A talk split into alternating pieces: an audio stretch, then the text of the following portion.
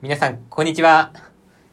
昨日ぐらいからですかね、鼻の頭にニキビができてしまいまして、今顔が赤鼻のトナカイみたいな感じになっているんですよ。えー、まだね、世間的にはハロウィンも終わってないわけでございますけども、私はすっかりもうなんとかクリスマス気分になってしまった稲垣陽介でございます。え ということでね、結構ちょっと恥ずかしいんですけどもね。あのー、もうなんかあのー、あれですよ。もうなんか今、ちゃんちゃんちゃんちゃんちゃんちゃん、ちゃんちゃんちゃんちゃんちゃんちゃんちゃんっていうのがもうなんか頭の中にずっと流れてるって感じで、ここんなことやりながらね、なんかちょっとこう、小躍りしちゃいながら、えー、日々生活してるみたいな。え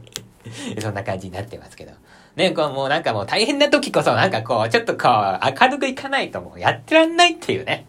もうそういうわけでございましてね。えー、皆様今日もラジオを聴いてくださって誠にありがとうございます。このラジオはですね、稲垣陽介がちょっともう今本当に大変なんだと。もう本当にちょっと困窮し、しちゃって、えー、このままだと本当にもうご飯が食べられなくなっちゃって、いずれ死んじゃうというね、えー、そういう感じになってきましたから、えー、ね、もう演奏機会がもっともっと増えていかないと困るんですけども、まずはですね、そのために、えー、稲垣陽介のことを知ってもらおうというね、えー、いろんな方にも知ってもらおうという、で、その延長線上でこう演奏機会が増えていけばいいかなということで、まずはこの知っていただく一つのきっかけとして、えー、このラジオ、そういった趣旨で、配信していきたいと思っております。今日は100日配信の3日目ということでね。えー、昨日はですね、最近あった嬉しかったことということでございましてね、えー、なんと大人の週末という、まあ、雑誌にですね、私が好きな、えー、お店、大塚の円珠さんというお店がですね、乗っちゃったんだという、えー、そういう話をしたわけでございましてね。あの、昨日あんなノリノリで話すつもりはなかったんですけど、なんか話してる間にどんどんどんどんノリノリになっちゃいましてね。えー、なんかちょっとこう気持ち悪い感じになってたかもしれないですけども、好きな話をするのはいいですね、なんかね。うーん、なんかこう気持ちが明るくなっていいなということなんですけども、あのー、今日はその、昨日ご紹介したですね、その、大人の週末に乗った、えー、大塚のお豆腐屋円珠さんのどういうところが好きなのかというね、そういうお話をしていきたいと思います。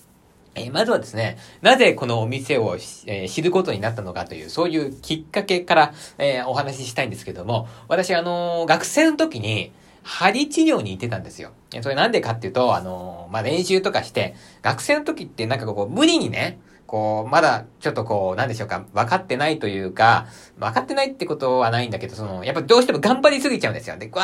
ーって練習して、でそうするとたまに、こう、手が痛くなってくるんですね。で、そその時に、たまに、こう、針の先生にちょっと行って、こう、針を打ってもらって、それでちょっとこう、まあ、こう、痛みをね、取ってもらってたんですけども、その針の先生に、あなんかちょっとあの、この辺で美味しいご飯屋さんないですか？って聞いたんですよ。そしたら、ああ、あそこがいいんじゃないかな、みたいな。で、うちにもね、店主がね、ってちょっと治療に来てるんだけど、あの、豆腐屋さんみたいなこと言われて、あ、私豆腐好きなんで、ああ、じゃあ行ってみます、みたいな感じで、で行ったんですよ。そしたらね、すごい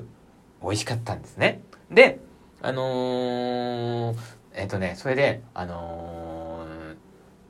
それで、その時は何も話さなかったんだけど、あの、一回ね、一回か二回か、あの、その、針治療のですね、待合室で、その、豆腐屋さんの店主の方と一緒になったことがあって、あ、この間行きましたとか言ってね、いや、ちょっと本当に美味しいですね。なんかもう好きなんで、ファンなんで、また、また行きますよとか言って、なんかあの、そんな感じで話したらですね、顔を覚えてもらいまして、私。で、なんかあの、いつも行くとね、あの、あの、あ、いらっしゃいませとか言って、ありがとうございますとか、えー、言ってもらえるような まあ、あの、あ間柄というか、えー、まあそんな感じになってるんですけどもね。あのー、えっ、とね、え、どう、どう説明したらいいのかなあの、美味しい料理ってね、あの、なんかこう、食べてる感じがしないんですよ。なんか、もちろんね、あの、食べ終わった感じに、あ、食べ終わった後に、あの、胃もたれしないとか、そういうのは当たり前のことですけど、あのね、もうね、空気を食べてるかのような感じ？スーッとこう、体に染み渡るっていうかね、あの、ほらほら、あの、日本酒ってさ、美味しい日本酒って、あのー、あれね、あの、なん、なんていうの？あの、水を飲んでるような感じに、こう、スッと入ってくじゃないですか。なんかもう、喉に詰まんないで。ああ、ああいう感じの、ああいう感じの、えー、料理版って言ったらいいかな。ちょっと例えが難しいですね。えー、そんな感じの、まあ、料理を出してくれるお店でございましてね。まあ、あの、豆腐屋さんなんですけど、湯葉とか、まあ、豆乳とか、まあ、まあ、豆腐というものをモチーフにした、まあ、創作和食屋さんみたいな、えー、そういう感じでございまして、あのー、この間ね、行った時食べて美味しかったなって思ったのはね、あのー、あれだな、あのね、湯葉が、湯葉の豚巻きっていうのを出してもらったんですよ。で湯葉があって、その上にこう豚が巻いてあって、それを天ぷらにしてあるんですけどね、これが美味しかったんですね。あとはまあよく食べれるのは、あの、お店の定番メニューはね、あの、あれ、えっと、豆腐シューマイっていう、これも美味しいんですけど、あと何があるかなもうなんかもういろいろありすぎてわかんないっていう、えー、そういう感じなんですけどね。あのね、やっぱね、アイディアが素晴らしいんですよ。他のどこでも食べられない料理が出てくるわけですよね。うわ、これすごいなと思って食べるでしょ？でそうすると美味しいんですよ。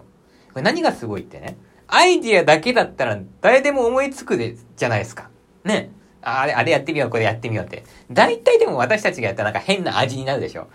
それがね、美味しいんですよ。だからなんか毎回感動してしまうっていうのと、あとね、あの、またね、店主の方がね、あの、優しい方なんですよね。もう、普段はあれですよ、もう職人みたいな感じで、も、とことん料理に向き合ってるみたいな、そういう姿とかもなんかもう大変美しいんですよ。もうなんかランチでもだってこう、自分でこうね、一回一回味見して、それ出してるっていうね。なんかもう料理に対するこう、向き合い方っていうのはね、本当になんか美しい方なんですけどもね。あのー、私が行くと、もう私がファンだという国分かってるから、なんかこうね、あの、最初に行くでしょ？で、そうすると奥さんと二人で、あの、お店をこう、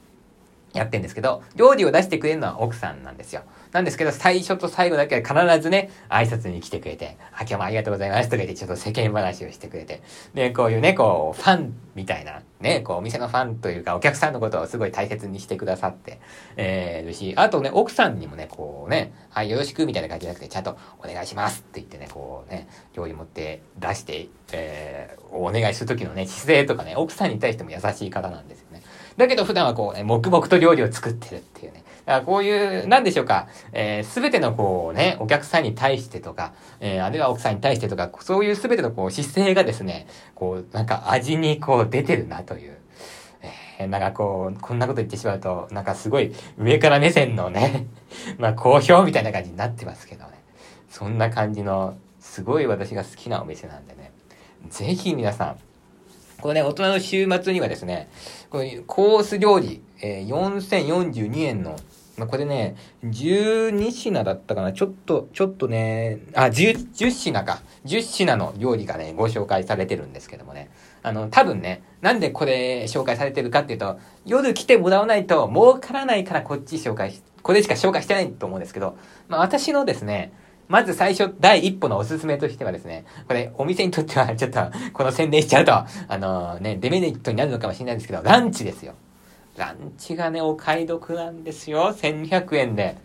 もうね、結構な量があるんですよ。あの、まず豆腐が出てきて、その後お弁当が出てきて、その後、なんかコーヒーとか飲めるんだったかな。でね、あのー、かなりな量があるんですけど、食べれちゃうんですよ。ランチがね、まず美味しいので、え、この美味しさで、この量で、この値段みたいな、えそんな感じに思うと思いますので、えぜひね、あの、まずね、初めて行くって方は、ランチに行っていただいて、美味しいなと思ったらぜひね、こう、ディナーに行っていただくといいかなというふうに、えー、思っております。えその時はね、あの、稲垣陽介の知り合いですとか言うとね、え何かいいことが、まあ、それはないな。何かいいことはないと思いますけども。えー、あもしね、あの、私の、私と直接の知り合いの方いらっしゃったらね、えー、一緒に、えー、行きましょうということで、皆さんぜひね、えこのお店行って、えくださると嬉しく思います。えということでね、あの、いつもね、思うんですけどね。なんかこう、音楽家っていうのはね、いろんなとこに行っていろんなことするといいんですよ。なんかいろんな、こう、なんでしょうかね。そうすると気持ちになれるというか、いろんな感情になれるというかね。あのー、さっきのエンジュさんだったら、なんかやっぱりね、あのー、その、他のどこにもない商品を提供するってことで、音楽家も同じことなんですよね。他の人と同じことをやってたら商品にならない。だけども、お客様に受け入れられてるっていうね。えー、まあもちろん全員は無理ですよ。でも7、8割ぐらいにこう、受け入れられないと、私だったら例えば漫談やる、やるとかね、えー、これが受け入れられないとですね、8割ぐらいのお客さんに仕事になっていかないという。この、他のどこにもないんだけども受け入れられるっていう、この2つがね、えー、大事なんだなとかね。えー、あとはね、ちゃんとこう、なんでしょうか。音楽家も同じですね。あの、奥さんに対しての向き合い方。まあ、私は結婚してませんけど、まあ、人に対してのね、こう、えー、温かみとか向き合い方とかね、もう日常生活の全てですね、お客さんを大切にするのもそうですけども、もういろんなことが全てこうね、えー、自分の仕事の、えー、何でしょうか、に出てくるというかね、もう染み出てくるというか、もう自然に出ちゃうもんなんだ。そういうものを全てね、えー、こう、何でしょうか、お客さんっていうのはいただくんだなっていうか、だからこの料理っていうのは、料理そのものもいただいてるわけですけど、その、この、この料理を作ってくださってこの店主の方のですね、こう、すべてのものをですね、こういただくというか、そうするとすごいこう気持ちよい気になるんですよね。これはもう本当に、あの、演奏も同じだなと思いますね。普段、この向き合い方がすべてこうね、出て、それが音となってですね、えー、こう、わーっとこう放出されていって、それを皆さんが受け取っていただく。それが好きか嫌いかというかね。えー、ですから本当に日頃の向き合い方がですね、まあ、料理だったら、えー、味に出るんですけども、音楽だったらですね、まあ、音に出る、えー、そういうもんなんだなっていうことをですね、改めてですね、こう、豆腐料理食べながら美味しいなとか思いながらも、ああ、あの、なんていうのかな、立派って言ったらダメだね。えー、ああ、やっぱ素晴らしいな、美しいなって思いますね。美しい生き方をされてる、えー、そういう方だなというふうに思っておりますので、えーなんかね、そんなこと、いろんなところ行って、いろんなことを感じてですね、音楽家として頑張っていきたいと思います。えー、こんなに豆腐屋さんのことを話すつもりではなかったんでございますけどもね。力説してしまいました。えー、このラジオ、えー、この店主の方は聞いてくださっているのでしょうかちょっと聞いてたらね、若干恥ずかしい気もしますけども。また、えー、遊びに行きたいと思います。それでは皆様、えー、どうぞ良い週末をお過ごしください。またね赤花のトナカイでした。バイバイ。